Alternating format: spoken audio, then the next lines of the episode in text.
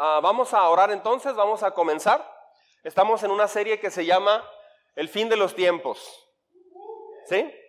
El fin de los tiempos. Esto típicamente a mí me daba mucho miedo. Hoy no me da miedo, hoy me da gusto. Hoy me da gozo. Ay, como es malo, hay gente que va a acabar muy mal. Eh, a mí me da gozo porque yo conocí a Dios y por eso me urge hablarle a más gente que no conoce a Dios. ¿Sí me explico? Ah, es, es una serie agridulce porque por un lado te duele por las personas que no han querido acercarse a Dios y por otro lado te da mucho gusto porque viene el día donde se concreta la salvación que Dios nos dio hace mucho tiempo. Amén. Entonces vamos a orar para comenzar. Señor, te damos muchas gracias, Señor, en esta mañana hermosa de domingo. Eh, no es un domingo común, no es un domingo típico, es un domingo especial, Señor. Anticipamos eh, tu palabra llegando a nuestro corazón.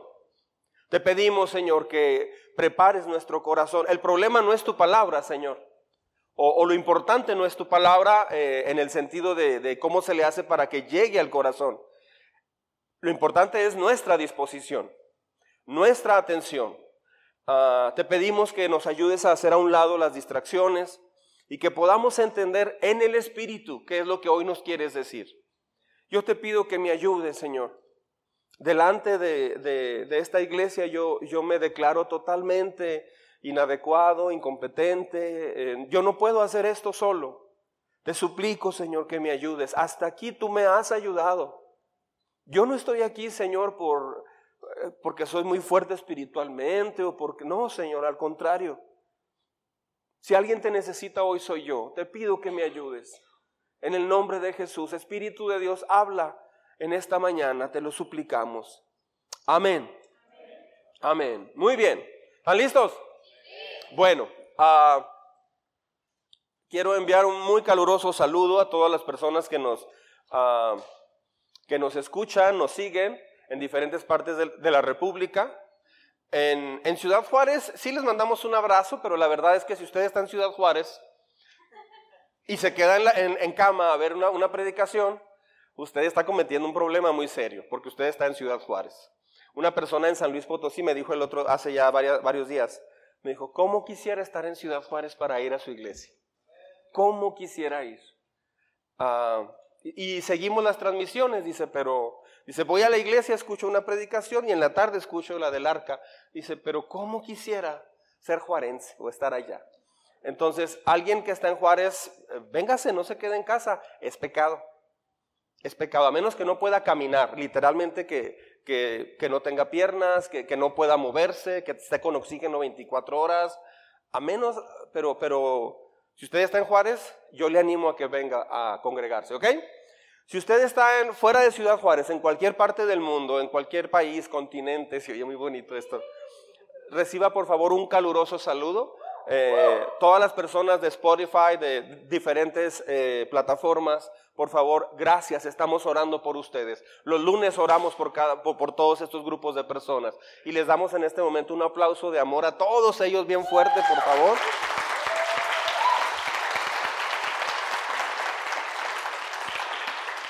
Dios los bendiga. Muy bien. Ah, el, el tema de hoy, fin de los tiempos. ¿Qué hacer? Note que no estamos hablando del fin de los tiempos y se va a poner feo. No, ¿qué hacer? No es una serie tétrica, eh, desahuciadora. No, es una serie que, donde vamos a explicar qué hacer de acuerdo a la Biblia. ¿Ok? Ah, el tema de hoy es ¿por qué creer en el rapto? Es el tema número dos de esta serie. ¿Por qué creer en el rapto? Rapto significa, eh, se le conoce también como arrebatamiento. ¿Por qué creer en el rapto? Ya vimos la semana pasada un panorama general. El día de hoy vamos a ver, a ver, ¿y por qué voy a creer en el rapto? Usted nunca crea nada, y menos en estos tiempos, si no se, lo, se le demuestra con la Biblia claramente. ¿Sí? Muchos piensan, hace poco alguien, escuché a alguien comentar que, eh, no de esta iglesia, un pastor comentó que no se pueden citar versículos de la Biblia así nada más porque es muy peligroso. Eso es totalmente falso. Totalmente falso. El que algunas personas hayan torcido versículos así nada más no quiere decir que no debemos usar la escritura. Al contrario, una iglesia caída es el resultado de que la palabra de Dios no está en el corazón a plenitud. Y todos los textos que vemos en la Biblia, todos, ah, en realidad no requieren interpretación. Algunos requieren más profundidad, más entendimiento, pero eh, es incorrecto el pensamiento de decir, no, es que no es nomás decirlos porque algún texto se puede usar para bien o para mal. El hecho de que alguien lo use para mal no significa que es, eh, debemos de frenarnos a citar la escritura. Eso es incorrecto. Si alguien citó la escritura fue el Señor mismo cuando estuvo aquí en la tierra. Él decía, escrito está. Es más, al diablo le dijo, escrito está. ¿Sí me explico? Entonces, eh, Toda la base viene de la escritura. ¿Por qué creer en el rapto? O sea, ¿por qué? Diga conmigo y voltea a ver al que está ahí enseguida, dígale, ¿y por qué? Ahí se chivean todos, dígale, rompa el hielo. ¿Por qué? Y luego usted contéstele, ¿y por qué tú? ¿Sabes? Ma. Ok. Yo no sé ustedes, pero el mundo actual que yo estoy viendo ahorita, creo que todos, pero voy a hablar de mí, perdón el mundo que estoy viendo es un mundo muy difícil. Puedes darte cuenta de todo lo que está pasando. Yo veo muchísimas personas sin esperanza actualmente. Sin esperanza. Ayer estábamos comiendo en un lugar y me dio tanto sentimiento, me partió el alma ver a dos hombres que llegaron solos como, no sé, de unos 62 años, 63, llegaron así con eh, zapatos de trabajo y llegaron bien cansados, se sentaron a tres metros de nosotros y llegaron bien serios, bien cansados, eh, se ve que son, son, son mexicanos, tal vez este, se fueron a vivir a Estados Unidos para trabajar, no sé, pero venían bien cansados, pero bien cansados. Ah, y tenían una mirada de, tristeza, de vacío. Ahí me dio tanto sentimiento ver eso. Y, había otro matrimonio que tenía una adolescente, desde que llegaron la muchachita con el teléfono, y ahí estuvo, todos los 30 minutos. Ah, usted lo estuvo checando. No checando, pero sí volteé varias veces. Y, me, me, llamó mucho la atención eso, me dio tanta tristeza. El matrimonio estaban serios comiendo, se levantaban a servirse comida, regresaban. Ah, y la niña con el teléfono, ellos no, hablaban, y así estuvieron toda la comida.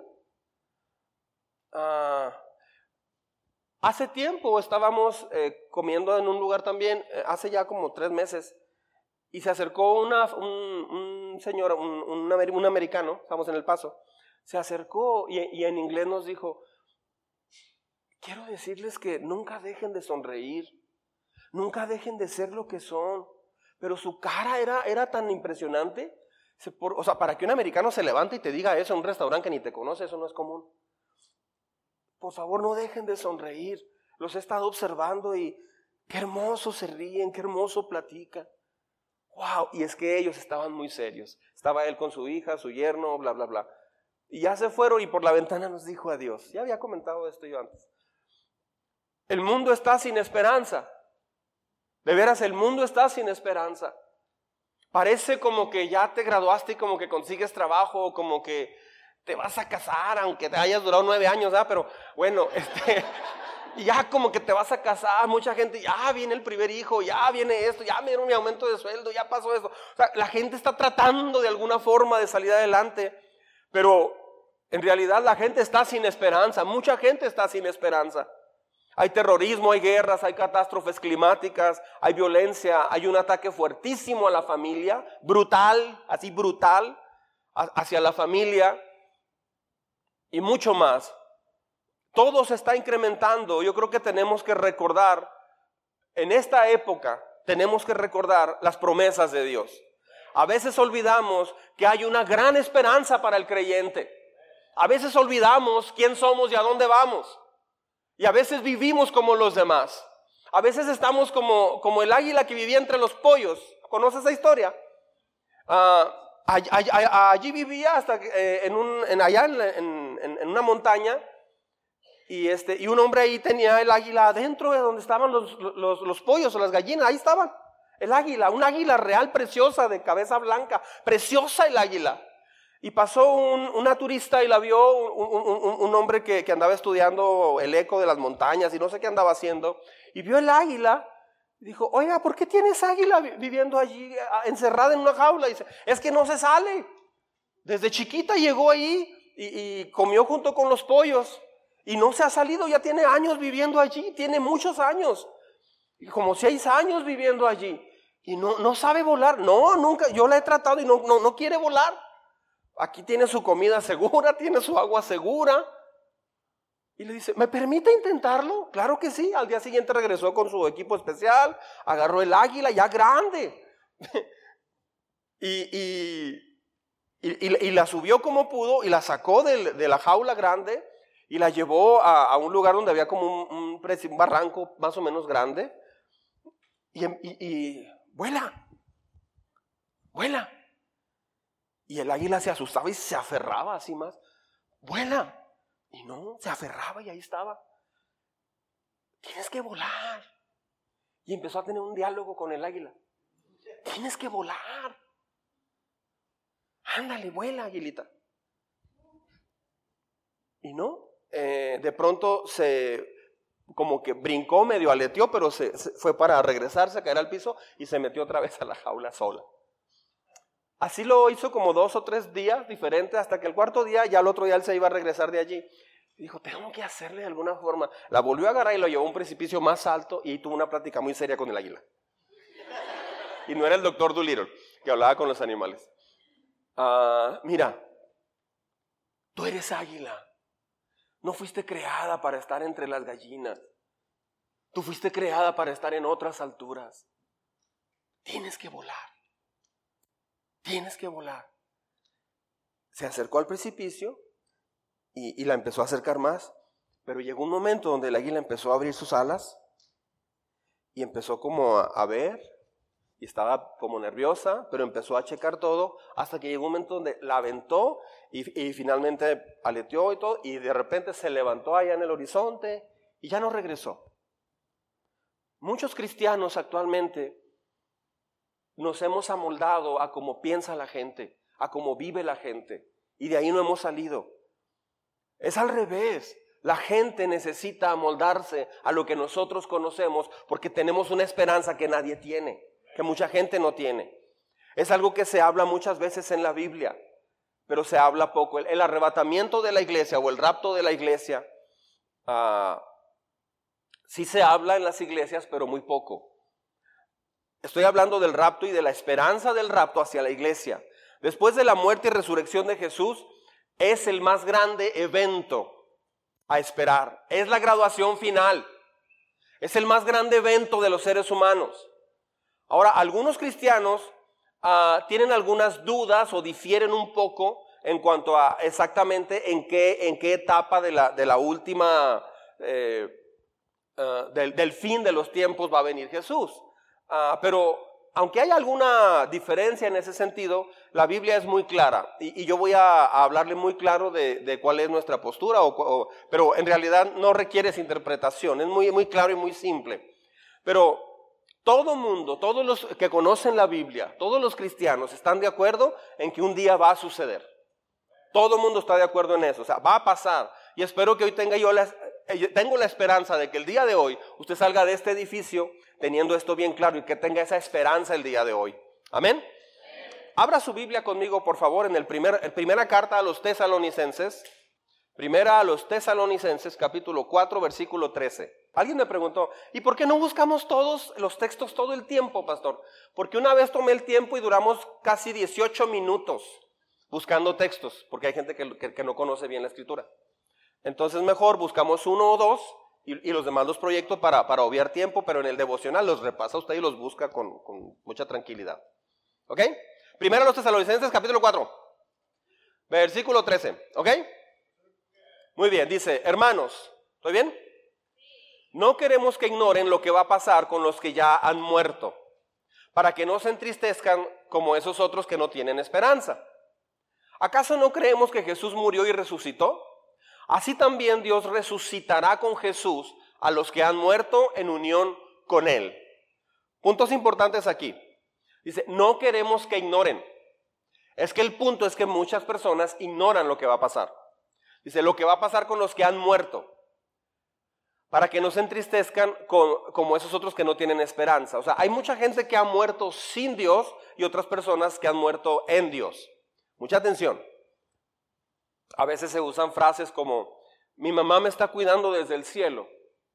Eso no es bíblico. Se oye muy bonito y muy tierno, pero, pero no, no, hay tal cosa. Quien te cuida es Dios, es a través de su Espíritu Santo. Tu mamá, su espíritu ya, ya no está aquí en la tierra. ¿Sí? Sin embargo, si usted va a un funeral o escucha a alguien decir eso, no le va a decir, no, eso no es cierto, no pasa así. No va a hacer eso, por favor. La gente lo dice con emoción, con ternura. Hay ignorancia, pero no los vamos a corregir en ese sentido. Yo solo estoy explicándole a usted. Amén. Ah, entonces, una vez que una persona muere sin Jesús, murió sin Jesús. O sea, no hay forma, no hay un procedimiento bíblico, no hay nada que usted pueda hacer para que una persona que murió sin Cristo vaya del infierno al cielo. No hay forma. La Biblia no habla de eso. Hay una religión que, mencionó eso hace, muchos años, que todavía menciona eso. Uh, e inclusive en la Edad Media se vendieron unas cartas que se, les llamaba cartas de indulgencia. Lo digo con respeto, pero con toda claridad. las cartas de indulgencia es que si, tú eh, pagabas un dinero por esa carta, tenía una firma del líder de esa religión y entonces automáticamente eh, ponías el nombre y había una, el, nombre de tu pariente que había muerto sin Dios y entonces había una frase muy fuerte que, decía eh, el, el líder de esa época. Decía, cayendo la moneda de oro en el cofre, sale el alma del infierno y se va al cielo. Entonces, eso se le llamaba las cartas de indulgencia. Eso no es bíblico, no puede, menos pagar. ¿Sí me explico? Cuando yo oficio una boda, un funeral o algo, no, no cobramos. No, no cobramos por eso. Este, imagínese cobrar para interceder para que, para que sus seres queridos salgan del infierno. No, eso no es bíblico. Están lucrando con la gente, pero es que hay mucha ignorancia al respecto. Como dijo la Chimoltrufia, hay mucha designorancia, mucha falta de ignorancia. Este, entonces, dice el verso 14, ¿acaso no creemos que Jesús murió y resucitó? Así también Dios resucitará con Jesús a los que han muerto. ¿Cómo dice? En unión con Él. ¿Sí? En un funeral típicamente la gente lo que quiere saber es una cosa principal. Si se fija bien en los funerales, todo mundo está muy preocupado y muy enfático en decir, no, pues ya se nos adelantó, ya está bien con Dios, Él ya está descansando. Pero luego te pones a pensar en el estilo de vida que esa persona llevó. Dices, pues no checa. ¿Cómo alguien así va a ir al cielo? Solo que nadie dice nada y no es el momento de decir algo. Un funeral donde alguien así muere para mí es muy complicado eh, porque si alguien dice, este, no, pues ya está en el cielo, no le voy a contradecir porque es algo muy doloroso. Eh, no, no, lo vas a hacer por prudencia, por sentido común, por amor, por todo. Pero en realidad, una vez que una persona muere, no hay forma de que vaya al cielo. Entonces, la diferencia es que una persona está, eh, muere en unión con Él, con el Señor. ¿Ok? ¿Sí estamos? Dice, conforme a lo dicho por el Señor, afirmamos que nosotros, los que estemos vivos, el apóstol Pablo se está incluyendo por si él quedó vivo. Pero eso no sucedió, él murió. ¿Pero por qué lo decía? Porque esto es el estilo de vida que Dios quiere que tengamos. Como que, eh, eh, que estás esperando constantemente la venida de Jesús. Pero muchos cristianos no esperan la venida de Jesús. O sea, saben de ella, pero no, viven esperando eso. ¿Sí? Dice, ah, conforme a lo dicho por el Señor, afirmamos que nosotros, los que estemos vivos, y hayamos quedado hasta la venida del Señor, dice, de ninguna manera nos adelantamos a los que hayan muerto, o sea, en unión con Él. Dice, el Señor mismo descenderá del cielo con voz de mando, con voz de arcángel y con trompeta de Dios, y los muertos en Cristo resucitarán primero. Luego los que estemos vivos, los que hayamos quedado, seremos arrebatados junto con, él, con ellos en las nubes para encontrarnos con el Señor en el aire. Y así estaremos con el Señor para siempre. Por lo tanto, vea lo que dice aquí. Anímense unos a otros con estas palabras. Si esto te desanima, estás muy lejos de Dios. Porque hay cristianos que no se animan con esto, hay cristianos que se frustran y se asustan. Ay, no, no hablen de eso, se siente re feo. Pastor, no diga eso. La sangre del Señor nos protege. ¿Cómo que la sangre del Señor nos proteja? Pues estás esperando al Señor, ¿no? Entonces, ¿dónde está? ¿Dónde vives? ¿Dónde está tu corazón? ¿Dónde está tu raíz? Dice, anímense. Hay personas que no se animan. ¿Cómo sabes si estás listo, si estás viviendo para irte con el Señor? Si te anima esto. Si no te anima, si te da miedo o, pones cara por o piensas, híjole, está fuerte. O sea, si, si te asusta, es que no estás preparado. ¿Sí? Entonces, seremos arrebatados, así dice la escritura. Si hay una época donde se debe de recordar esta promesa, es ahorita, es este tiempo. Debemos de recordar que no estamos en este mundo permanentemente. Un día nos vamos a ir de aquí y seremos arrebatados en las nubes. Esa es una promesa que te da toda la esperanza que necesitas en este mundo tan difícil. Toda la esperanza. ¿Dónde tienes tu esperanza? No, pues a ver cómo me va en la carrera. No, pues a ver cómo me va en el trabajo. No, pues a ver esto, a ver, si acabo mi casa. No, pues a ver que mis nietos, que mis hijas, que mis hijos. Que nos... ¿Dónde está tu esperanza? ¿Para qué está viviendo usted aquí?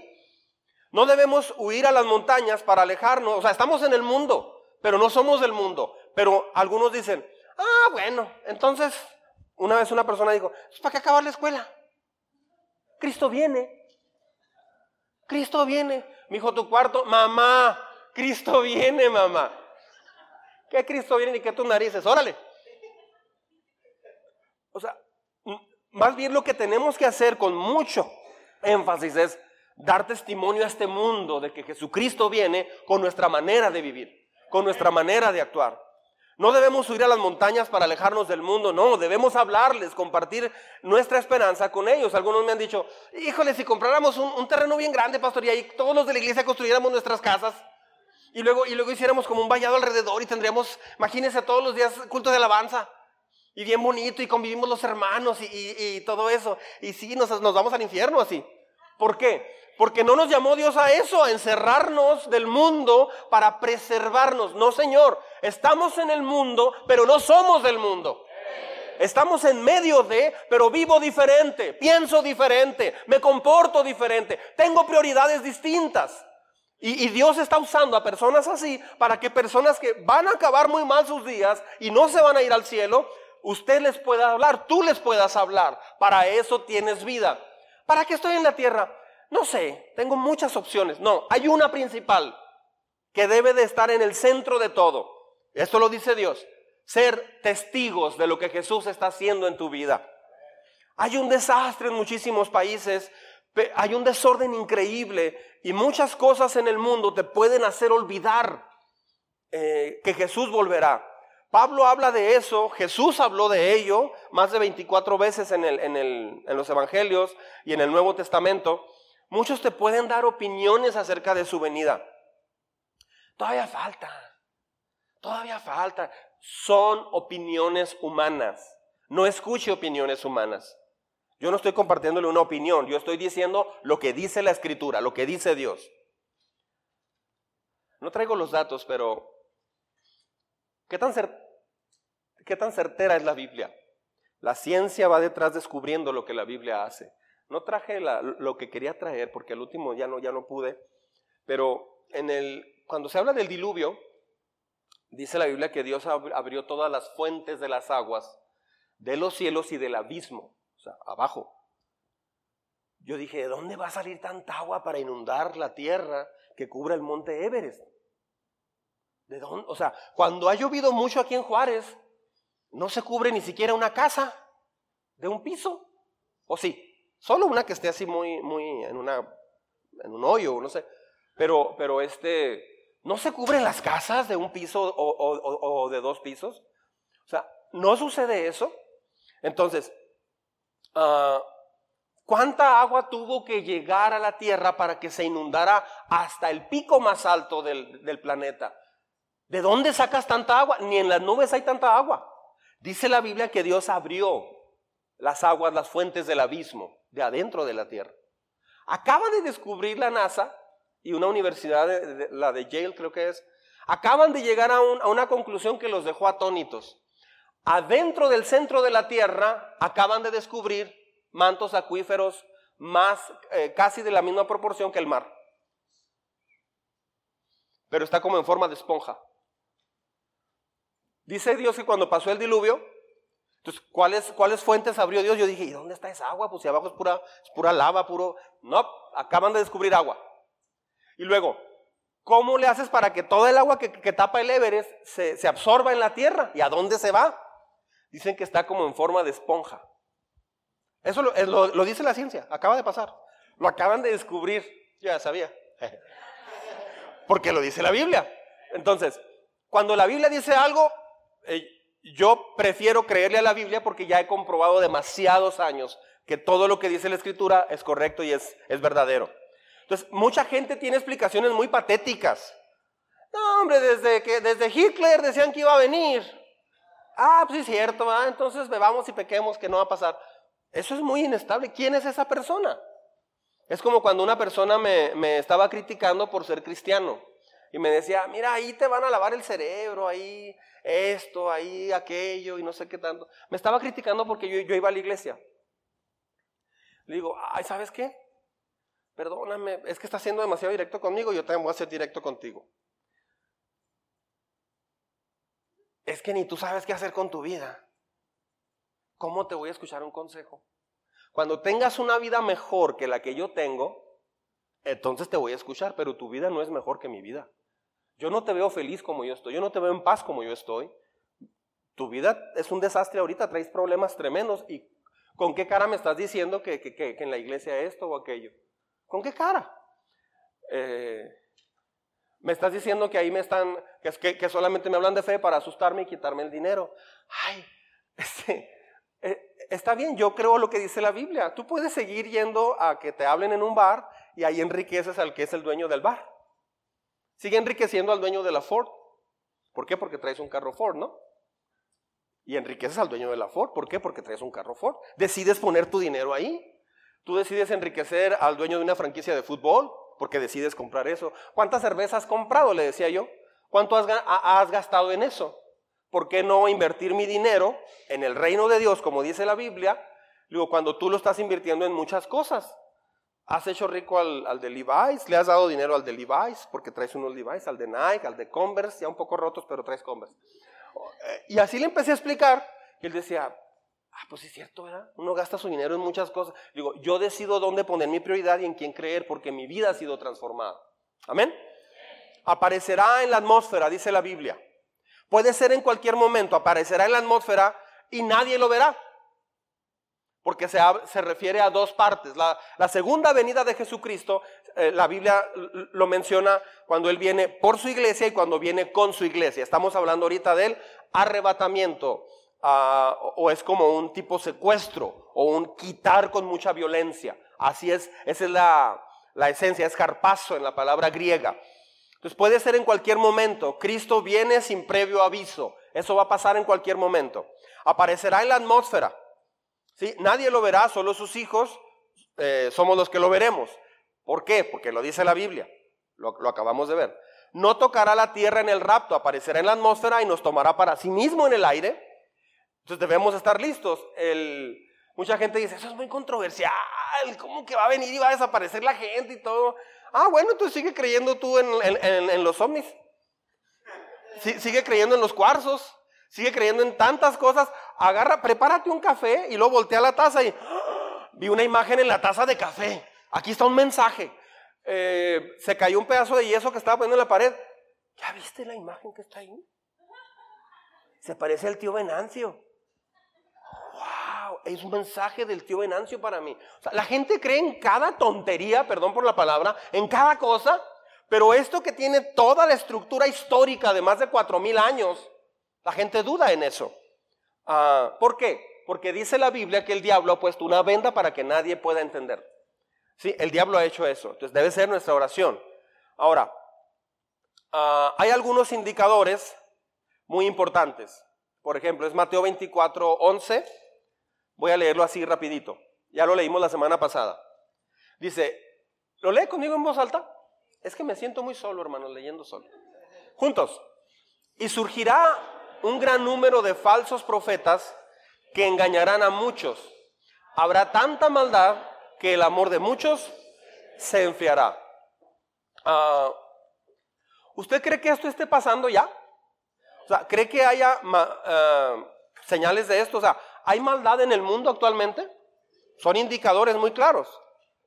¿El amor de muchos se está enfriando? El amor hacia Dios. ¿Sí? Se está enfriando muchísimo. ¿Cree que en nuestra época hay cada vez más enseñanza falsa y superficial acerca de Dios? Sí, definitivamente. Pues tiene que, ah, tiene que basar hoy más que nunca su vida en enseñanza bíblica, no en lo que sienta o prefiera una persona. ¿Sí? Mire lo que dice Tito capítulo 2, verso 11. Aquí va. En verdad Dios ha manifestado a toda la humanidad, dice a toda la humanidad, ¿eh? su gracia, la cual trae qué? Salvación. Y no enseña a rechazar, y nos enseña a rechazar la impiedad, o sea, todo lo que es contrario a Dios, una vida contraria a lo que dice la Biblia. A rechazar la impiedad y las pasiones mundanas. ¿You know pasiones mundanas? Pasiones mundanas no quiere decir, este, ay, me gustó mucho cocinar. Eso es del mundo, estoy en una pasión mundana. No, pues este, me tuve una pasión con mi esposa, con mi, con mi esposa cuando éramos novios, nos apasionamos, nos enamoramos y nos casamos. Ah, es una pasión mundana porque ella está en el mundo y yo estoy en el mundo. No se refiere a eso. Se refiere, o sea, e, es que la palabra mundana, para empezar, yo le sugiero que una persona que no es cristiana nunca le diga que es mundano, porque todos somos del mundo y mundano se usa en la Biblia para decir a alguien que vive de acuerdo a, todo lo contrario que dice la Biblia. O sea, tiene su arraigo en las cosas del mundo y no en Dios. Las cosas del mundo que no le agradan a Dios, que no van de acuerdo a la Biblia. ¿Me está siguiendo? Pero se muy feo cuando alguien dice, es que mi tío, pues él no quiere nada con Dios, él es mundano. Ay, se bien feo, se oye muy despectivo. Este, no, use eso, ¿ok? Ah, dice que Dios ha manifestado esto y nos enseña a rechazar las pasiones mundanas. Luego dice, así podremos vivir en este mundo, ¿de qué forma? Con justicia, piedad y dominio propio. O sea, una persona que rechaza a Dios no puede vivir basado en esto. Por ejemplo, si el dinero es muy importante para esa persona, el placer o cualquier otra cosa, ah, va, a batallar, va a batallar para acercarse a Dios y lo que va a hacer esa persona es que va a criticar básicamente a la iglesia o a, la Biblia o a, a quien pueda. ¿Por qué? Porque le incomoda mucho, porque sabe la persona que está viviendo diferente a como dice Dios. Pero la Biblia fue traída a nosotros para que podamos vivir en este mundo con justicia, piedad y dominio propio. Amén. Mientras guardamos, dice que hacemos esto mientras aguardamos la bendita esperanza, es decir, la gloriosa venida de nuestro gran Dios y Salvador Jesucristo. Entonces, le estoy demostrando con la Biblia por qué creer en el rapto. La Biblia lo dice bien claro. Por eso debemos de, por eso yo creo en el rapto. ¿Sí? Ah, él se entregó por nosotros para rescatarnos de toda qué? Maldad. Y luego, fíjese bien, ¿eh? Cuando alguien viene a Cristo, ¿qué es lo que hace Dios?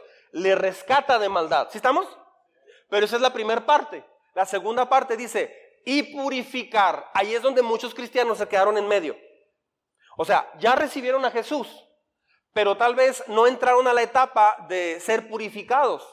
O sea, porque, por ejemplo, si me está siguiendo, esto es bien importante, ¿eh? es el fundamento de la, de la, iglesia misma. Mucha atención. Ah, me ha escuchado decir mucho del curso de qué se trata y todo eso. Bueno, es por esto. Si usted, si aquí yo me dedico nada más a que usted reciba a Cristo y nada más, ah, y no me dedico a enseñarle a ser purificado, usted va a pensar que ya es salvo, pero no lo es tal vez. Porque mucha gente que pasa y recibe a Jesús, en realidad recibió a, Jesús como quien le ayuda en sus problemas, se sentía vacío, etcétera pero no como el Señor de su vida. Entonces, no entra a la siguiente etapa porque no entendió lo que es ser salvo realmente.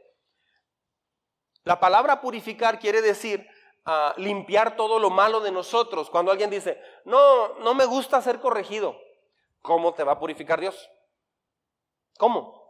Hay muchos cristianos que yo conozco que batallan para ser corregidos, se enojan. Ok, ellos recibieron a Jesús, traen su Biblia, aman a Dios, oyen alabanzas tal vez, Ah, tienen años yendo a una iglesia, pero no han sido purificados. O sea, eh, los ves en reuniones, no sé, en la casa, en su trabajo, con los vecinos, y, son muy ásperos, son, son feos en su manera de hablar, son peleoneros, no saben perdonar. No, no, dan testimonio de ser hijos de Dios, pero ellos dicen, no, es que yo ya recibí a Jesús, pues te falta la otra etapa, ser purificado.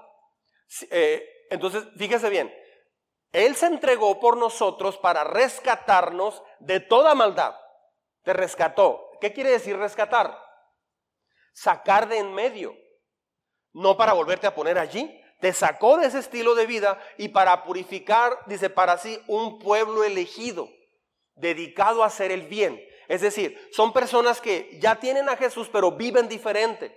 No son personas que están entre dos aguas, como yo aquí en las dos tarimas. O sea, son, son, personas que, que, se nota un cambio en la vida de esa persona. Actualmente hay muchas iglesias enfocadas, y crecen mucho inclusive, porque ah, son enfocadas en hablarte del amor de Dios, de la esperanza de Jesús. Él te ama, te sana, y vamos a enfocarnos en adorar a Dios. Vamos a adorar a Dios, adorar, eh, adorar y adorar. Todo el enfoque es sentir a Dios, todo el enfoque es eh, palpar a Dios, sentir su presencia, todo el enfoque es cantar, eh, cantarle a Dios para sentirte bien. Mucha gente llora, pero también tu alma llora, ¿eh? No necesariamente tu espíritu está llorando. Cuando escuchas una canción, por ejemplo, no sé, alguna canción, hay gente que llora. Una, una mujer estaba en un lugar, un mariachi estaba cantando, una, estábamos comiendo y empezó a cantar Amor Eterno la cantaba Rocío Durcal. Y la está cantando y yo vi como a dos señoras que estaban por ahí, estaban llorando. Se estaban acordando de su mamá. O sea, lloras por muchas cosas. Pero la gente se confunde y dice, estábamos todos llorando, bien bonito, bien hermoso. Se sentía muy... Sí está bien. Pero como que el enfoque ahorita es nada más eso. Pero son personas que en su vida no tienen esencia, no tienen sustancia. Eso se tiene que corregir, eso tiene que cambiar. ¿Por qué? Porque la gente piensa que nada más con que seas algo, ya la hice. No es cierto. Si no, si no eres purificado, si no estás en ese proceso, si no se ve una diferencia, diferencia en tu vida, si tu carácter sigue igual, sigues igual de renegado o renegada, si sigues igual, no es evidencia de que eres salvo. Una persona salva quiere ser purificada. Ahora, si usted no fue a una iglesia donde nunca le enseñaron cómo vivir un carácter como el de Jesús, lo lamento mucho, lo siento mucho. Pero aquí puede empezar de nuevo. Aquí nos dedicamos a eso. Ahora, mucha atención. Esto no necesita interpretación, ¿o sí? A ver, vamos a meternos. ¿No necesita interpretación? Este, cualquier niño la entiende sin ningún problema. Esto no necesita nada de interpretación. El enfoque es entonces aquí cómo vivimos. ¿Usted sabe por qué el mundo no tiene esperanza actualmente? por la forma en cómo viven. Su conciencia sabe que no están viviendo para lo que fueron creados. Por eso debemos ayudarles. No debemos de juzgarlos. Por favor, no vaya a llegar con su esposo, con su esposa o con sus amigos, no sé, o familiares. ¿De dónde vienes? De la iglesia, porque me di cuenta que no estoy preparada y yo sí busco al Señor. Yo sí no estoy aquí nomás lavando el carro o preparando la carne asada. Yo, yo sí amo al Señor. Yo sí me quiero ir. No quiero quedarme aquí a tener una cita con el anticristo. Muchas familias no se acercan a Dios porque hay cristianos muy imprudentes y arrogantes que hacen ese tipo de comentarios. No, tenga misericordia por su familia. Ore por ellos mejor. ¿Sí me explico? ¿Cómo te fue? Bien, el tema estuvo... ¿Quieres ir? Cuando quieras puedes ir. Así, pero no te caería mal ir, ¿eh? No ayudan esos comentarios. Mejor, aparte, ore. Oiga, pero es que, ah, ¿cómo puedo orar por, mi esposo, por ejemplo? Pues que se duerma. Cuando se duerma, arrodíllese ahí en la cama y ore por él. Señor, te pido por mi esposo. Y te pido por mí para yo ser la Biblia de mi esposo. Porque la Biblia de tu esposo eres tú. La Biblia de tus hijos eres tú. O sea, en, un principio tú eres la Biblia de tus seres queridos. Por eso es ser purificado, para que tu hijo o tu hija puedan ver una vida diferente. Si no, vamos a estar estorbando constantemente. ¿Y cómo le hago? Es que ya tomé los cursos, pero ya fue hace mucho y me siento desconectado. ¿Cómo le hago? Inscríbase otra vez de qué se trata. Métase otra vez. Eh, eh, tenga un nuevo comienzo. Haga de cuenta que acabamos de empezar esta iglesia. Empiece de cero. No pasa nada hay la oportunidad de hacerlo. Amén. Ahora, sigo con el punto. ¿Por qué creer en el rapto? Ya hablé algunas cosas, pero vamos a ver eh, algunos puntos más claros todavía. El, arrebatamiento es bíblico. ¿Sí? El arrebatamiento es bíblico. Solo estoy reenfatizando. A ver, ¿y dónde está en la Biblia? Te puede decir alguien, pues ya estamos viendo esos textos, ¿no? Eh, estamos viendo los que yo creo que son los, de los más fuertes. Hay, hay muchos más. No alcanzamos a verlos todos, pero eh, vamos a irlos viendo. Pablo anima a los creyentes de Tesalónica hablándoles sobre el fin de los tiempos. dentro de la iglesia había algunas personas que preguntaban qué pasaría a los creyentes una vez que murieran. Por eso se escribe esta carta, aunque ya se ha dicho en otras partes. Ah, lo vamos a ir viendo en esta serie en detalle. De acuerdo a la historia, el apóstol Pablo, fíjese bien, estuvo en Tesalónica tres semanas nada más. Tres semanas. Ah, comenzó la iglesia, estuvo tres semanas allí y les habló de dos cosas importantes en tres semanas. Dos temas. Y luego en la carta les recordó esos dos temas. El primero fue la seguridad en Cristo, es decir, ¿por qué soy salvo y cómo me doy cuenta que soy salvo? Y el segundo tema el rapto de la iglesia. Una iglesia recién plantada. Vaya tema. El problema es que hoy muchos pastores egresados de los seminarios, y lo quiero decir así, no digo ningún seminario en particular, ah, a nivel mundial, hay una, hay una ola de seminaristas ah, o institutos bíblicos a nivel mundial, ya sea por, por correspondencia, iba a decir, en línea o presencial, no sé, donde muchas veces aplican la Biblia de forma situacional para ciertas cosas nada más. No, no, no desarrollaron un carácter de creer plenamente en la Biblia para ponerlo en práctica en su vida. Más bien eh, salen como tipo filósofos ah, que, que saben analizar la Biblia, pero Dios no nos llamó a analizar la Biblia, nos llamó a obedecerla. ¿Sí? Mire, vamos a ver esta cita. Vamos a leer juntos y esperar del cielo a Jesús, una vez, otra vez, todos conmigo, y esperar del cielo a Jesús, su Hijo, a quien resucitó, que nos libra del castigo venidero. O sea, ese texto es bien claro, esperar del cielo a Jesús. Y luego esta otra cita, el mismo pero nueva traducción viviente, aquí está más explicado. La nueva traducción viviente, que es la que queremos usar en este año, ¿Y por qué no desde que lo está diciendo, por qué no lo hacemos ya, pastor? Es que sabe que estamos enfrentando ahorita muchos gastos como iglesia.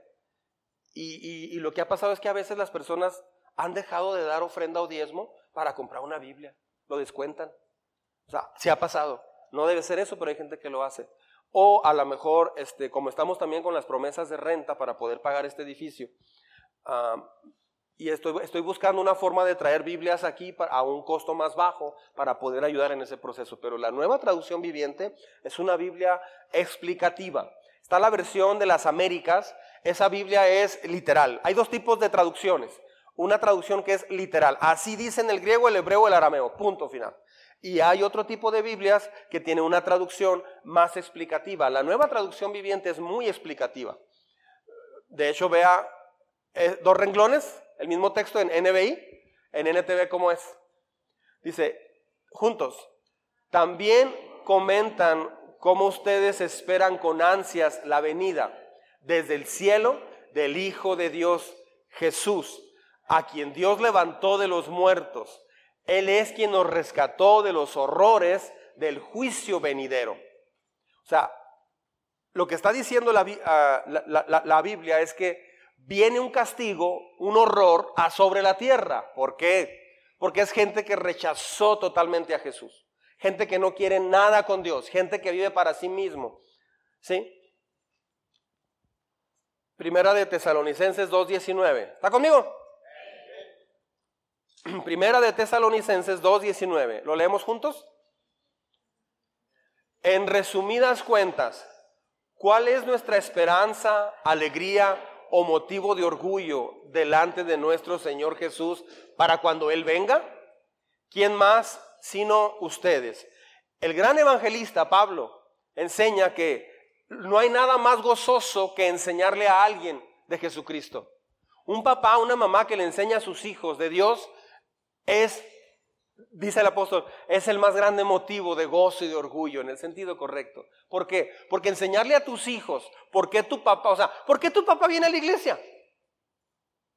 ¿Por qué tu papá viene a la iglesia? ¿Por qué tu papá ha hecho circo, maroma y teatro por ir a la iglesia? ¿Por qué tu mamá va a la iglesia? ¿Por qué?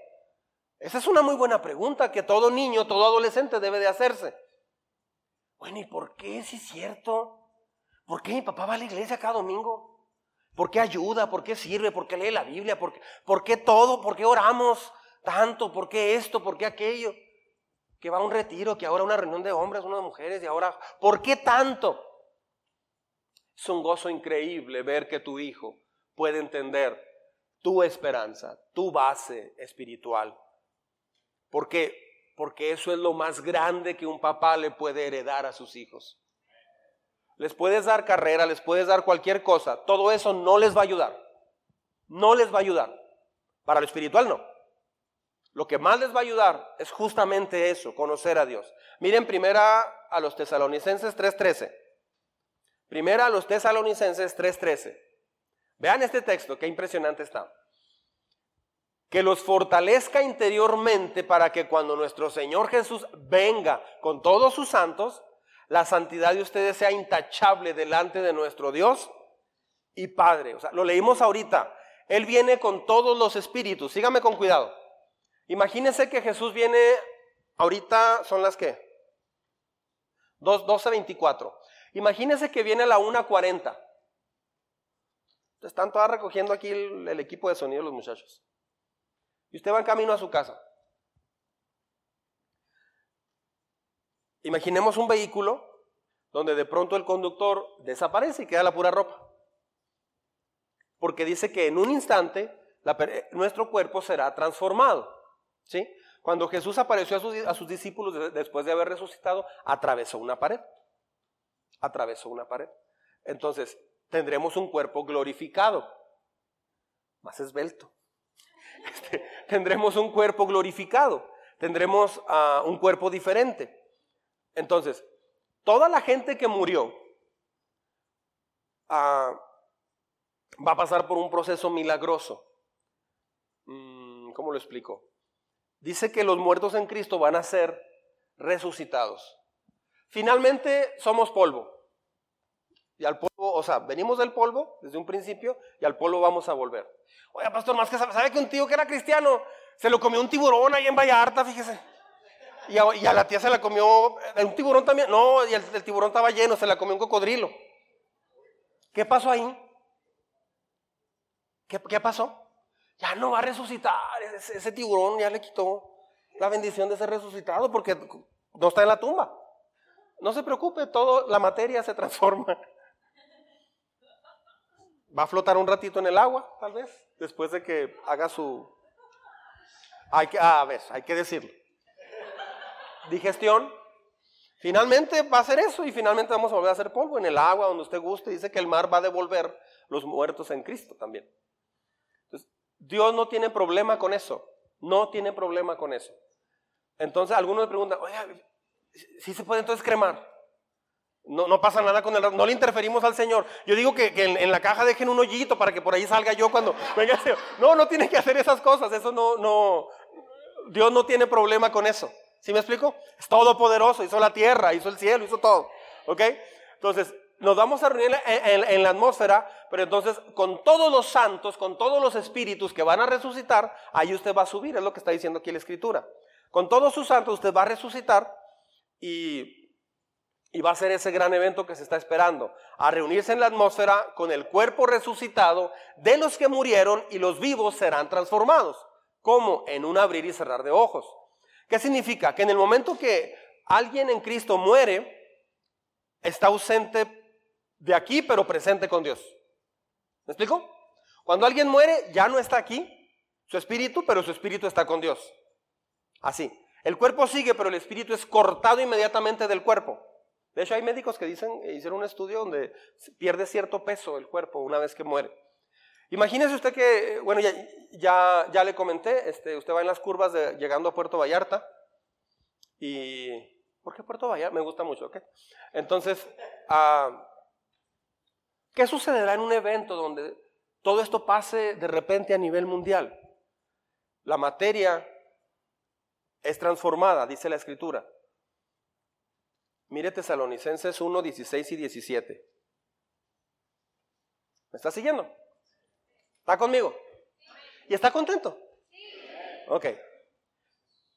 Primera de Tesalonicenses 4, 16 y 17 dice, el Señor mismo descenderá del cielo. Eso me encanta a mí. No viene el arcángel Miguel, no viene Gabriel, no viene el apóstol Pablo inclusive. Viene el Señor mismo por su iglesia. Él en persona viene.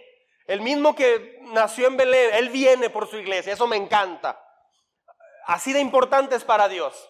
El Señor mismo descenderá del cielo con voz de mando, con voz de arcángel y con trompeta de Dios. Y los muertos en Cristo, ¿qué dice? resucitarán primero, luego los que estemos vivos, los que hayamos quedado, seremos arrebatados junto con ellos en las nubes para encontrarnos con el Señor en el aire y así estaremos con el Señor para siempre. Qué impresionante que el mismo Señor viene, qué privilegio. Este evento es el evento más importante en el corazón de Dios, después de que vino aquí a la tierra a morir por nosotros. Es allí donde Él va a enjugar nuestras lágrimas. Ese es, uno, ese es el día más glorioso de nuestras vidas el día en que usted parta a la presencia de Dios o el día en que usted sea arrebatado de la tierra y llevado para reunirse con el Señor. Tal vez hay gente, ahora hay gente que espera ese día con muchas ansias. Va a ser un día glorioso para muchos, pero va a ser un día devastador para muchos también. Va a ser un día brutalmente devastador para mucha gente.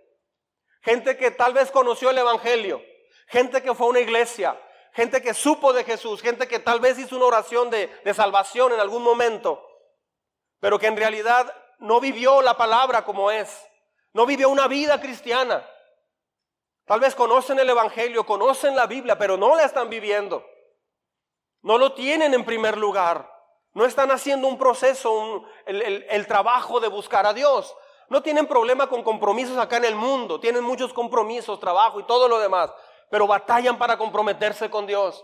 A esas personas les va a doler mucho la segunda venida de Jesús.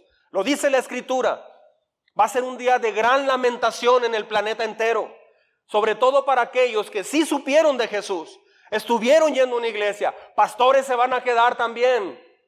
Pastores que jugaron con la palabra, pastores que fueron hipócritas, pastores que usaron el evangelio para lucrar. No tiene idea lo que Dios va a hacer con aquellos pastores que usando la fe la, usaron para crear un imperio, la hicieron para llamar la atención o para tener solamente una manera económica de vivir. No tiene idea de lo que Dios va a hacer con esas personas. Les va a ir muy mal, pero mal, porque llevaron a la perdición a muchas personas. No tiene idea de lo que Dios va a hacer con un pastor que no enseña la palabra como es. No tiene idea. ¿Por qué? Porque, o, cualquier tipo de religión, lo que sea, que, que, solamente, no, tú vente, aquí estás bien, y esto y lo otro, así, ya cumple con esto, esto y esto, y ya vas al cielo. Están engañando a mucha gente. Hay una sola forma de ir al cielo. Es recibiendo a Jesús como el Señor total de tu vida. Decidir entender que naciste en pecado, vives en pecado y si mueres vas a ser condenado por la eternidad por tu pecado. Pero Dios vino a romper ese pecado. Él pagó por ese pecado tuyo y vino a dar su vida en la cruz. Por amor, pagó por ti en la cruz, por mí. Cuando una persona dice, Señor, entonces perdóname por todo lo que he hecho. También nosotros fuimos judíos y romanos cuando fue crucificado. Hay una canción que dice, si hubiera estado allí, hubiera hecho lo mismo también yo. Porque somos muy malos, somos ingratos, hay maldad en sí en el ser humano. Y no me hable de actos bonitos, de salvar un perrito o algo así. No estoy hablando de eso. Hablo de maldad que, donde el hombre establece su propia manera de vivir. Va a ser un evento donde miles, millones de personas van a ir a recibir a Jesús en el cielo. Va a ser un evento que va a dejar boquiabiertos a más de, más de mil millones de personas. Imagínate las noticias actuales al respecto. Ahora, alguien dirá, bueno, ¿y si va a ser un evento entonces tan grande? pues entonces toda la gente que ya escuchó de Jesús, pues ahora sí va a creer, ¿no? Dice la Biblia, lo vamos a ver más adelante en la serie, fíjese con mucho cuidado, sígame con mucho cuidado. Dice, por cuanto no quisieron creer en la verdad, les va a ser dado creer en la mentira. ¿Sí? Una vez que sea el rapto, bueno, ahorita lo voy a ver más adelante, para no salirme ahorita del tema. Lo voy a ver ahorita, le voy a explicar en detalle lo que va a pasar. Primera Tesalonicenses 5.9, otro texto.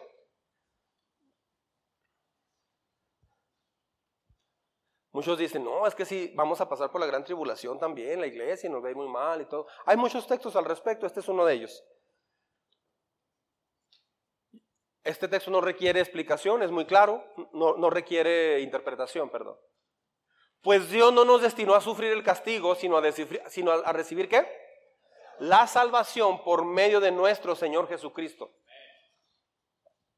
Dios no vino para que lo recibas, vivas para Él y al final de todas maneras te vas al, infierno o a un lugar intermedio. No hay tal cosa, eso no es bíblico.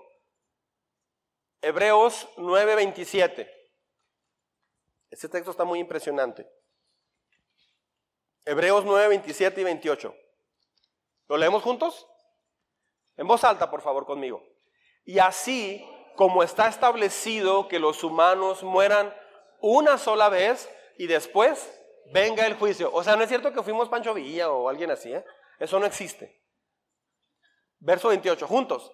También Cristo fue ofrecido en sacrificio una sola vez para quitar los pecados de muchos. Y aparecerá por segunda vez, ya no para cargar con pecado alguno, sino para atraer salvación a quienes lo esperan. O sea, la segunda venida de Jesús no es para salvar. Eso ya pasó, ya es otra dispensación. Una vez que suene la gran trompeta de Dios, una vez que sea el arrebatamiento, se acabó. No hay forma. ¿Sí? o sea, Jesús ya no viene otra vez a, que seamos salvos y todo eso. No, esta es la etapa donde está pasando eso. ¿Sí? Ah, usted está esperando, dice, a traer salvación a quienes lo esperan. ¿Usted está esperando a Dios realmente? O sea, ¿tu vida demuestra que estás esperando a Jesús? ¿O qué demuestra tu vida? ¿Qué demuestra mi vida? ¿Qué está haciendo usted mientras espera a Jesús? ¿Cómo sabes que estás esperando a Jesús? Por tus prioridades. Por tus prioridades. Voy a decir algo, pero no se sienta mal. Sea enseñable, por favor. A mí me da mucho sentimiento cuando mucha gente acostumbra a llegar tarde a una iglesia. A mí me da mucho sentimiento.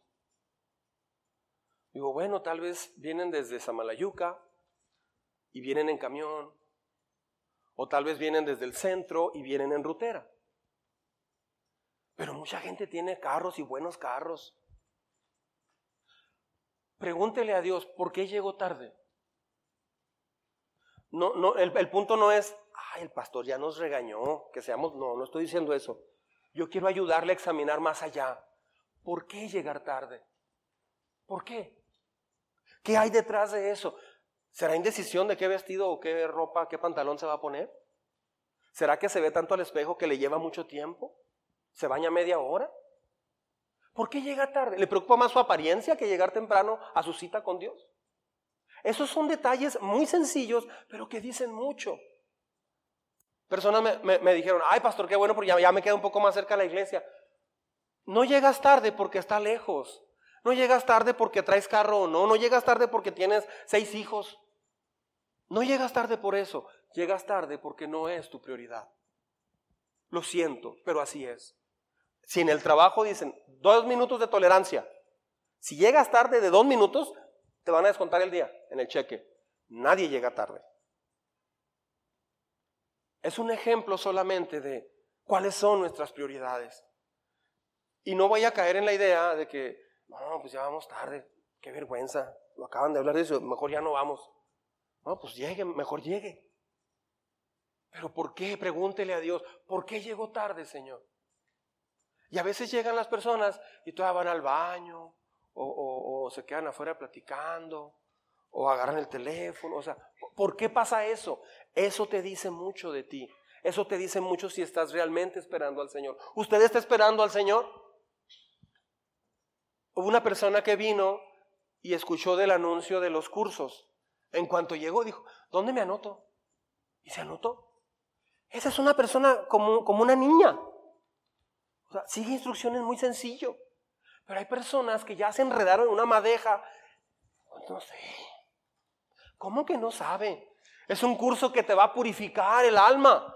Te va, va, a purificar tu espíritu, va a quebrar orgullo, arrogancia, te va a hacer que te parezcas a Jesús, vas a aprender a servir a Dios mejor, vas a ser un instrumento de, para ser usado con tus hijos, tus amigos, familiares. ¿Por qué? ¿Cómo diré? Hay personas que me han dicho, la iglesia no disipula. No es cierto, a mí me ha tocado al revés. La iglesia sí está discipulando, pero la gente no está esperando al Señor, no tiene esta prioridad. Por eso a veces parece que estoy rogando, como dice el apóstol Pablo, como si les rogásemos que se volvieran a Dios, reconcíliense con el Señor. A veces parece así, alguien me dijo la semana pasada, pastor, se vio así como si nos estuviera diciendo, por favor, métanse con Dios. Sí, justamente eso traté de hacer la semana pasada. La novia se quedan de ver dos personas. Se están conociendo y se gustan.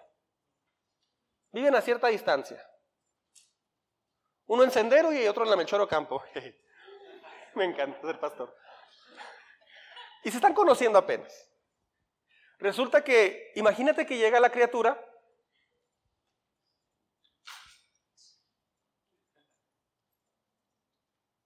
y dice, oh,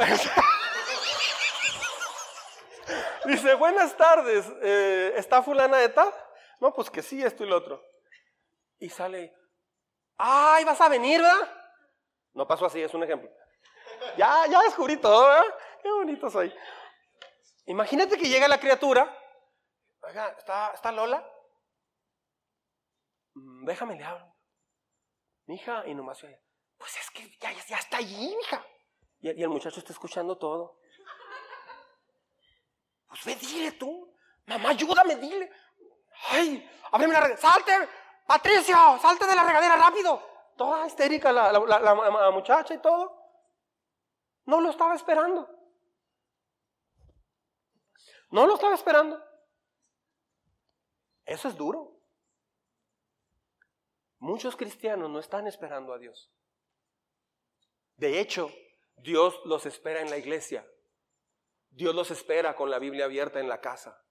Dios los espera a través del devocional. Dios los espera para orar en la noche, para orar en la mañana. Dios los está esperando, esperando, esperando. Pero ellos, hay cristianos que no esperan a Jesús realmente. ¿Qué te dice cuando ella sale, la muchacha, y dice, ¿Sabe qué? ¿Sabes qué? Es que se me olvidó. ¿Qué te dice eso? Pues te dice mucha información. No te dice todo, pero te dice mucho. Y otra vez a la semana pasa lo mismo. Es que, ¿sabes qué? Se me olvida. ¿Puedes llamarme para recordarme? Eso sería muy denigrante. Dios se denigra, por así decirlo, se deshace por nosotros siendo paciente y paciente, pero no hemos entendido esa paciencia. Es para que nosotros aprendamos a esperarlo ahora. Mire lo que dice la última parte, sígame con, con su vista. Sino para traer, todo el texto es más, verso 28. También Cristo fue ofrecido en sacrificio una sola vez para quitar los pecados de muchos y aparecerá por segunda vez, ya no para cargar con el pecado alguno, sino para traer salvación, o sea, culminar Dice, ¿a quiénes lo esperan? Aclara la Biblia, ¿a quiénes lo esperan? Hay formas de esperar a Jesús. Hay formas de esperar a Jesús. Si usted se está sintiendo culpable por eso que estoy diciendo, si se está desanimando, conduzca esa culpabilidad, ese desánimo, dése cuenta que es el Espíritu de Dios que le está hablando porque estoy usando la Biblia. Úselo para arrepentirse, no para sentirse culpable y desanimada o desanimado. No haga eso, no cometa ese error. La relación se vuelve eh, monótona con Dios por actitudes. Pero, ¿cómo espera usted a Dios? Él espera, e, Él aparecerá por segunda vez. Ah, en cuanto suene la trompeta, ahí termina esa dispensación, esa era. Ya no es momento de arrepentimiento y salvación y bautizarse y todo eso. No, ya no va a ser tiempo de ir a la iglesia. Ya no va a pasar eso. Mire Corintios 15, primero los Corintios 15, versos 51 y 52. Primera los Corintios 15, 51 y 52. Dice, fíjense bien en el misterio que les voy a, a revelar. No todos moriremos, pero todos seremos qué? Transformados. En un instante, ahí está. En un instante. En un abrir y cerrar de ojos. Al toque final de la trompeta. Pues sonará eh, pues sonará la trompeta y los muertos resucitarán con, con, un cuerpo incorruptible y nosotros seremos transformados.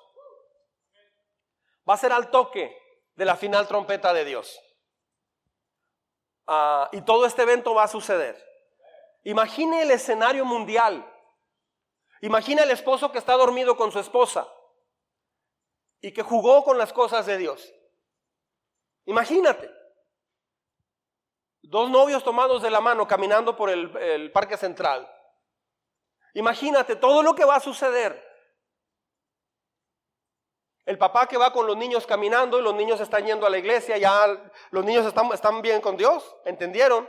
Y el papá no, los lleva para que ellos aprendan. Imagínate lo que va a pasar en las salas de, de, operaciones, en un parto. En un parto. ¿Qué va a pasar con, con todas esas situaciones? Ahora, esta es una simulación de un campamento de soldados romanos típico. Sí, es una simulación actual. La palabra arrebatamiento viene de la palabra parousia, que quiere decir estar del lado de, o sea, no quedarte atrás, sino estar del lado de. Se usa 24 veces en el, Nuevo Testamento, como ya mencioné. Pero hay algo importante, cuando el texto que leímos de, Corintios habla de la final trompeta, era la época del Imperio Romano. Entonces, ¿a qué se refiere eso? El contexto que rodea esto culturalmente era que el ejército estaba acampando y se sonaba una vez una la trompeta. Cuando se sonaba una vez, era momento de empezar a recoger todo el campamento. Y empezaban a recoger todo. Esa fue la primera trompeta. Viene la segunda trompeta, ya todo el mundo agarra sus cosas y se ponen en formación militar, ya listos para partir. Y ya están formados, listos, de pie, ya hicieron todo lo que tenían que hacer, acomodaron todo, caballos, eh, divisiones, pelotones, todo, todo, todo, y están listos ya con su, con su armamento listo para partir. Y cuando suena la tercera trompeta, es el momento de partir. Entonces, cuando aquí dice a la final trompeta, se refiere justamente a ese contexto. Que ahorita nosotros debemos de saber que, sí, tal vez tengo una casa, tengo, tengo trabajo, tengo muchas cosas que hacer, pero todo eso aquí se va a quedar un día. Yo estaba viendo cuánto chinchero. You know chinchero, ¿ha oído esa palabra? No, no sé en España o en otros países la palabra chinchero, capaz estoy diciendo malas palabras. También se dice ratonero, tilichero, cosas que ahí tenemos. No, se me hace que esta jarrita sí la voy a usar un día. Se me hace que este, esta cosa la voy a usar, este cable, estos tornillitos aquí los voy a guardar. No, no tires ese ladrillo porque un día hemos de ampliarla con un ladrillo. O sea, estos botes de pintura ya están todas duras las pinturas, tienen 15 años. Ahí tienes la pintura guardada. No, ahí tengo yo cubetas de pintura, ya no sirve. O sea, guarda, yo, soy, soy eso. Sí, eh, ya se ha ido quitando. Cuando salimos de la iglesia donde estábamos, del edificio, qué problema, ¿eh? Qué problema. Vamos a sacar todo lo que tenemos. Híjole. Servíamos de todo, teníamos muchas cosas. Cuando te cambias de casa, tienes tantas cosas. Imagínate que un día todo eso ahí se va a quedar. Yo me cansé mucho poniendo, ayudándole a un, a un maestro, un señor, poniendo cerámica y yo estaba haciendo todos los cortes en grados y todo. Ahí estaba yo los cortes y él iba pegando todo. Ya estábamos entre, entre los dos forrando el baño. Eran cuatro paredes y como lo ampliamos, quedó grande. Eran cuatro paredes, ya no hallaba que andaba bien cansado. Y cortes y cortes. Hice como unos 200 cortes, yo creo. Bien cansado que estaba. Y me acuerdo que me ponía a pensar, pensar que un día todo esto aquí se va a quedar. Qué flojera. Porque es mucho trabajo. Entonces, todo se va a quedar un día. Entonces, el campamento se va a quedar allí. O hay que levantarlo. Pero debemos de estar ya con las cosas listas con nuestra vida lista, nuestro corazón listo, nuestro espíritu, nuestras prioridades listas para el momento en que Él venga. Entonces, aquí menciona a la final trompeta. Otro punto, ¿por qué, debo, ¿por qué debe pasar el arrebatamiento? O sea, ¿por qué? ¿Por qué debe pasar el arrebatamiento? Con esto voy a ir terminando ya. ¿Por qué debe pasar el arrebatamiento? Todo esto viene muy ampliado en el devocional, ¿eh? Día por día. Ok. Segunda de Tesalonicenses 2, 1 al 3. Este texto es bueno. Segunda a los Tesalonicenses capítulo 2, versos 1 al 3. ¿Listos? Dice, ahora bien, hermanos, en cuanto a la venida de nuestro Señor Jesucristo y a nuestra reunión con Él, o sea, otra vez está diciendo, son textos distintos, ¿eh? Les pedimos que no pierdan la cabeza ni se alarmen por ciertas profecías, ni por mensajes orales o escritos supuestamente nuestros que digan, ya llegó el día del Señor. Una vez estaba una persona ayudándome a arreglar el aire, eran dos personas este, que, no son de, no vienen aquí a la iglesia. Me estaban ayudando y resulta que ellos eran creyentes también, pero me decían, no, ya vino Jesús. digo, sí, pues a Jerusalén a, dar, su vida. No, no, no, no, no, ya vino, por el, ya vino en el rapto. ¿Cómo? Sí, ya, ya vino. Porque ahora con lo de Hitler y todo eso que pasó, ya todo eso fue la gran tribulación. No, ya estamos, ya, ahorita ya estamos en el milenio. Anda, mi hijo. No hay si llorar o reírme. O sea, pésima información. Este, dice, no se dejen engañar de ninguna manera, porque primero tiene que llegar, aquí le estoy dando como bases ya muy específicas, tiene que llegar la rebelión contra Dios y manifestarse el hombre de maldad, el destructor por naturaleza. Ok, no nos va a tocar ver que se manifieste el hombre de maldad, o sea, el anticristo. No nos va a tocar ver eso. Ahora, déjeme le digo este texto, pero en la Biblia de las Américas, que es literal. Dice, que nadie os engañe en ninguna manera, porque no vendrá sin que primero venga qué? La apostasía. En esta versión dice, a... ¿Dónde estoy? Llegará la rebelión, contra Dios. Acá dice la apostasía. ¿Qué es la apostasía o la rebelión contra Dios? Es que muchos que se dicen creyentes van a apartarse de la fe. Mucha gente que se ha dicho creyente se va a olvidar de Dios y va a dejar de buscar a Dios. Eso es lo que va a pasar. De hecho, uh, sí, mire, aquí tengo otro texto. Es que en Pablo se fue de Tesalónica, surgieron estas cosas. Dice, bien saben que hay algo que detiene a este hombre, se refiere al anticristo. ¿Sí? Algunos dicen que es la iglesia cristiana la que lo detiene. O sea, porque cuando Jesús murió, él dijo, les enviaré el consolador. ¿Quién es el consolador? El Espíritu Santo, Él es el que está aquí ahorita en la tierra. Eh, ahora, cuando, cuando aparece el, el anticristo, pues no puede si el Espíritu Santo está aquí, pero muchos dicen, es que hay algo que lo detiene, hay que ser la iglesia. No, como iglesia no tenemos el poder para detener al, al, anticristo. Es el Espíritu Santo quien lo detiene, no la iglesia. Dice, bien saben que hay algo que detiene a este hombre a fin de que él se manifieste a su debido tiempo. Es cierto que el misterio de la maldad ya está ejerciendo su poder, pero falta que se ha quitado de en medio el que ahora lo detiene. Y dice el que habla de una persona. Ese es el Espíritu Santo.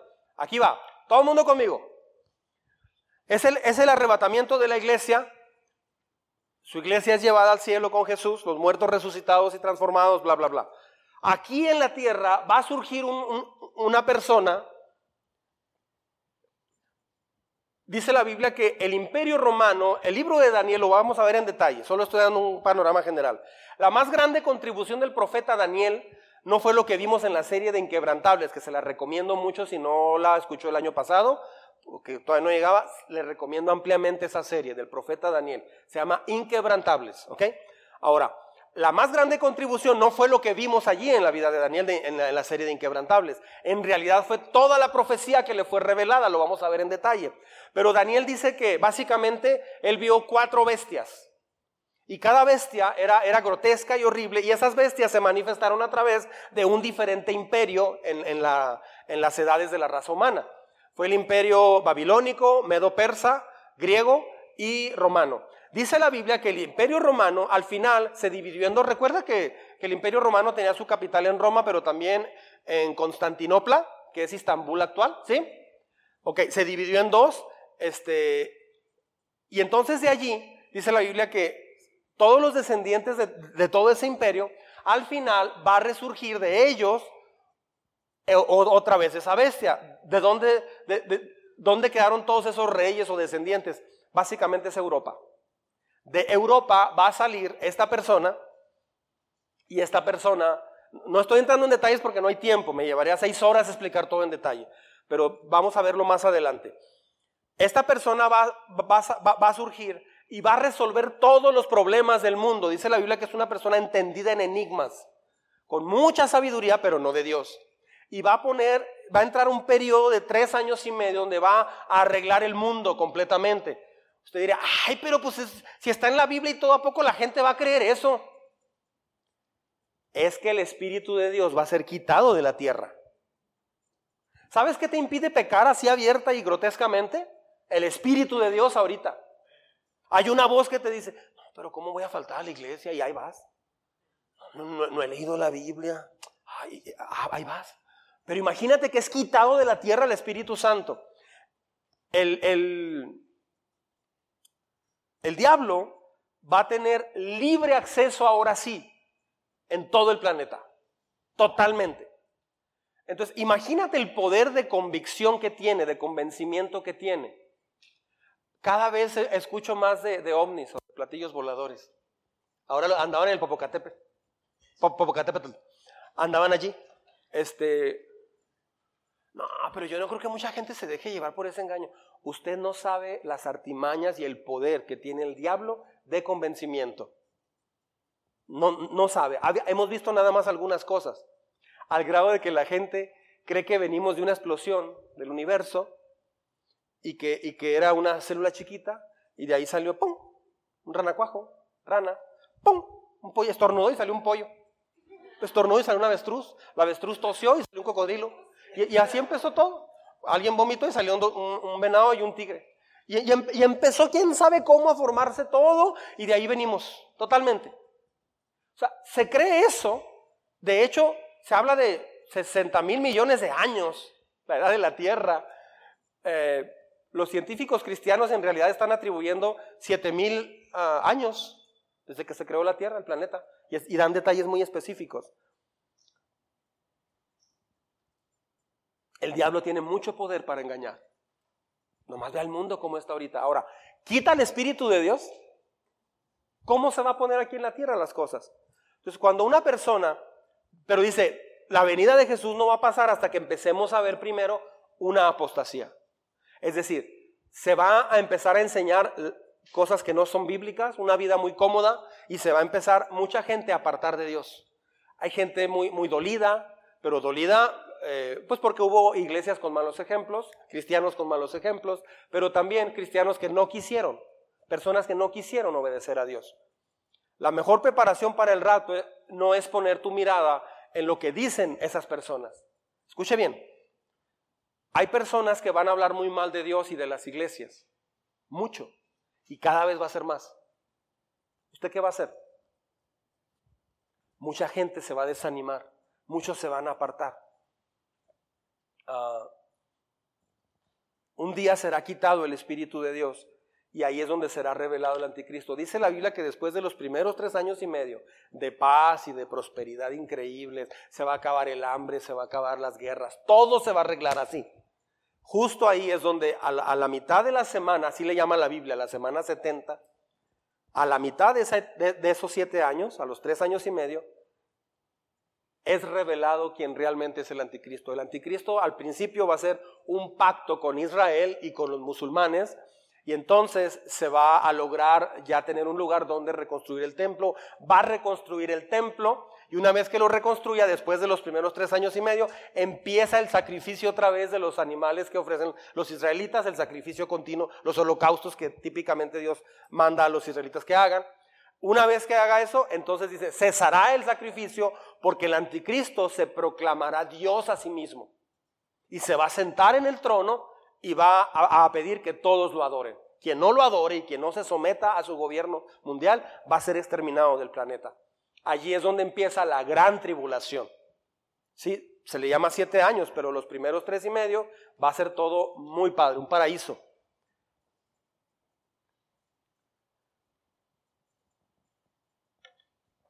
¿Usted cree que la iglesia está preparada para la venida de Jesús? Sí, la iglesia está preparada. La pregunta importante es, ¿soy parte de esa iglesia que lo está esperando? la iglesia es la iglesia, punto final. Pero ¿somos parte de esa iglesia? ¿Qué hacer? ¿Cómo, cómo va a suceder todo esto? Usted tiene la gran decisión de decir, ¿será cierto o no? No creo. Es, es una decisión personal que usted necesita tomar. Amén. Señor, en esta hora venimos delante de ti, Señor.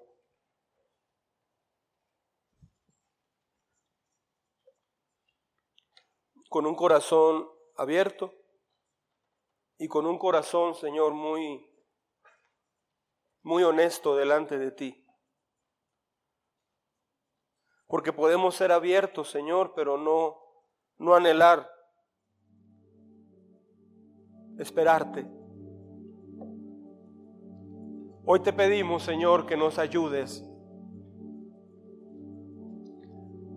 como personas, como familia, como iglesia Parece, Señor, un, un cuento de hadas. Parece ciencia ficción.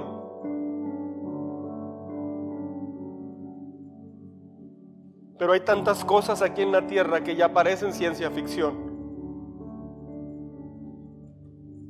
Parece ciencia ficción, Señor, que hayas muerto y resucitado y... ¿Por qué te vio tanta gente cuando anduviste en la tierra? Porque hay tantas personas en el mundo que dicen que tú has cambiado sus vidas. Hay muchas cosas aquí en la tierra, Señor, que a veces nos desvían y nos confunden.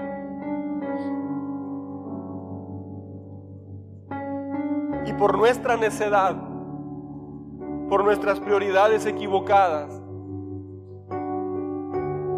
a veces entramos en etapas, Señor, muy desoladas.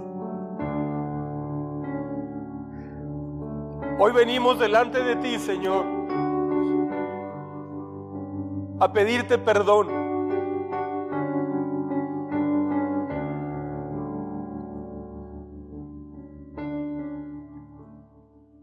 Ten piedad de nosotros, Señor. A veces la forma de vivir, la forma de hablar, la forma de pensar no demuestra que te esperamos. Estamos orando en general, Señor, de tu iglesia en el mundo. A veces nuestras prioridades no demuestran que te estamos esperando. Y todos, Señor, tenemos seres queridos que no te conocen. Hoy venimos, Señor, con un corazón contrito y humillado a suplicarte misericordia por nosotros primero. Ayúdanos a estar preparados, Señor. Ayúdanos a que tú seas nuestra prioridad cada día. Y cuando decimos ayúdanos, es, solo eso, ayuda, porque la decisión inicial la tenemos nosotros. Fortalécenos en las decisiones que tomamos para buscarte. Ayúdanos a cuidar, Señor, en qué, en qué pensamos, cómo hablamos. Ayúdanos a, a ver en qué usamos nuestro tiempo, Señor. Tú pudieras venir esta misma noche tú pudieras venir terminando esta oración Puedes venir en cualquier momento, Señor.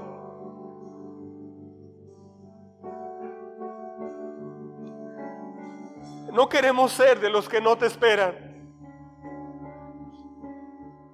No queremos ser como aquellas cinco mujeres que no se prepararon para la llegada del esposo, para la celebración de la boda, y no pudieron entrar al banquete.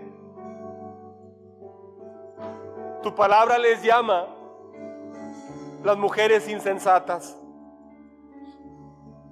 porque no tuvieron la sensatez de decidir que era lo más importante aquí en la tierra.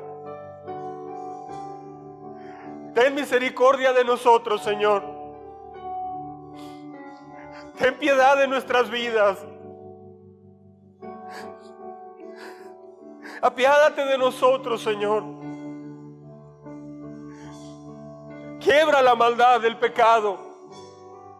Quiebra la arrogancia. Quiebra el orgullo, Señor. Quiebra la apatía, el adormecimiento. Quebranta toda la distracción que hay en nuestras vidas. Aviva tu obra en nosotros, Señor. Aviva tu obra en mi vida. Dígale ahí a Dios, si usted gusta. Aviva tu obra en mi vida, Señor. Ayúdame Transforma mi vida, purifícame. Ten piedad de nuestros familiares que no te conocen. Ten piedad, Señor, de las amistades que tenemos que no te conocen, no alcanzan a ver. Ten piedad, Señor, de los que sabiendo quién eres, se han alejado de ti. Ten piedad y misericordia. Hoy venimos como congregación delante de ti a decirte que queremos vivir una vida donde te estamos esperando. Y no se trata de hacer una decisión ahorita, esperando nunca fallar. No, no es así, Señor. Necesitamos cada día ir y pedirte ayuda, sabiendo, Señor, que si tú nos amaste antes y diste tu vida por nosotros cuando estábamos lejos de ti, tenemos la confianza de que ahora que queremos caminar a tu lado, tú nos vas a fortalecer. Porque si lejos de ti diste tu vida por nosotros, ¿qué no harás ahora que queremos vivir una vida contigo y para ti? Quebranta mi debilidad, Señor. Dígale a Dios, vamos. Quebranta mi debilidad, Señor. Y hazla fuerte. Fortaléceme en mis debilidades. Transforma mi carácter. Ayúdame, Señor, a cobrar ánimo con estos versículos. No me permitas, siga orando conmigo no me permitas que la culpabilidad me aprisione y me tire y me mate. Jamás la culpabilidad, Señor, vino de ti para, para, para dejarnos allí. Cada vez que nos sintamos lejos de ti o que nos estamos desenfocando, no es momento de sentirnos culpables, es momento de hablar contigo, Señor porque tu Espíritu Santo está para fortalecernos. Cada vez que recordemos el pasado, como no hemos tomado una verdadera decisión, eso no nos va a ayudar, Señor. Lo que nos va a ayudar es decir, Señor, pero hoy te doy gracias porque estoy en tus manos. Es tiempo de abrazar tu gracia. Tu gracia es que si caemos nos podemos levantar inmediatamente. No tiene que pasar un mes llenos de culpabilidad y desanimados. Pueden pasar solo tres segundos y en ese momento hablamos contigo y nos reconectamos contigo. Te agradecemos, oímos un canto, te adoramos. Decimos un versículo de memoria. Señor, yo te pido que quebrantes en mi vida. Dígale ahí a Dios. quebranta en mi vida todo lo que tenga que ver con analizar mi pasado y lo que no he hecho bien. Porque eso me lleva solamente al desánimo. Mejor me voy a olvidar de lo que quedó atrás. Y en el presente voy a empezar ahora a hablar contigo, Señor. A adorarte. Tengo mucho que bendecirte. Tengo muchas cosas que platicarte, Señor. Tengo mucho que agradecerte. Tengo mucha gente por la cual pedirte que los salves. Tengo tanto por hacer, bueno, deleitoso, alegre, que por qué perder mi tiempo entristeciéndome por no haber leído la Biblia. Mejor te voy a decir, Señor, pero ayúdame a leerla en este momento. Y entonces leo la Biblia, aunque sea dos versículos. ¿Por qué lamentarme por no haber hecho un devocional el lunes? Mejor el martes hago doble devocional y te pido ayuda para que me ayudes a hacer eso. Pero de nada sirve quedarnos pensando, Señor. Por eso te estamos pidiendo perdón. De nada sirve quedarse pensando en lo que no estoy haciendo. Eso no viene de ti. Eso no viene de ti, Señor.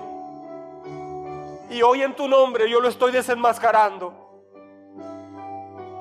Señor, cada vez que el enemigo o nuestro yo nos recuerde que no somos el cristiano que debemos ser, ayúdanos a volvernos a ti. Ayúdanos a hablar contigo, a darte gracias por el sacrificio en la cruz del Calvario y decirte, Señor, yo te espero. Gracias, Señor, porque tú has preparado todo para que estemos contigo en el cielo. Y nadie va a ir por hacer buenas obras, es solamente por reconocer su pecado, arrepentirse y entregarte su vida. Ayúdanos a quebrar toda la culpabilidad que hay alrededor de este tema. Ayúdanos, por favor. Danos la sabiduría para no pensar de una manera destructora, de juicio, de desánimo, de culpabilidad. Ayúdanos, por favor, Señor. De nada nos ayuda. Mejor en la gracia nos volvemos a ti y te pedimos perdón. Podemos pecar en tres segundos, pero nos basta un segundo para volvernos a ti.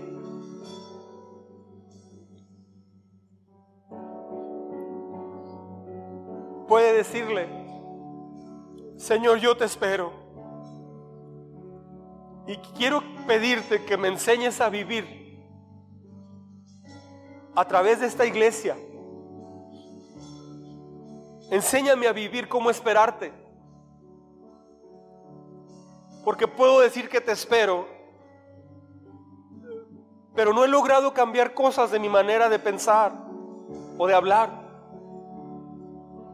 Ayúdame a que a través de la enseñanza, la dinámica de esta iglesia, del devocional, de leer tu palabra, de orar, de la cadena de ayuno y oración, que yo pueda, Señor, ser enseñable y que yo pueda pasar por el proceso donde soy transformado poco a poco, pero ya soy tu hijo y estoy en ese proceso. No me permitas pensar, Señor, que ya estoy bien y no estar siendo purificado. No me lo permitas, por favor. Dame la humildad. Dígale, siga orando conmigo.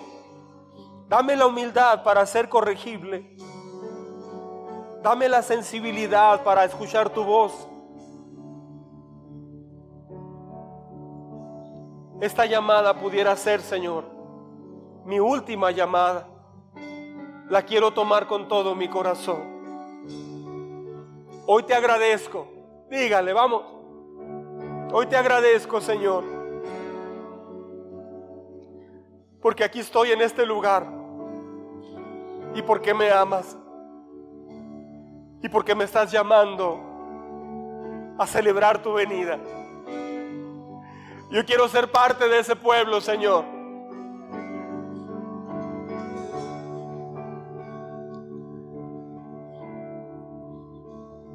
Yo quiero ser de los que te esperan. Aquí estoy, Señor. Ven, Señor, cuando quieras venir. Yo te espero. Y mientras vienes, ayúdame a vivir de tal forma que los demás al verme sepan que soy distinto. Sepan que vivo y pienso diferente porque tú me estás transformando.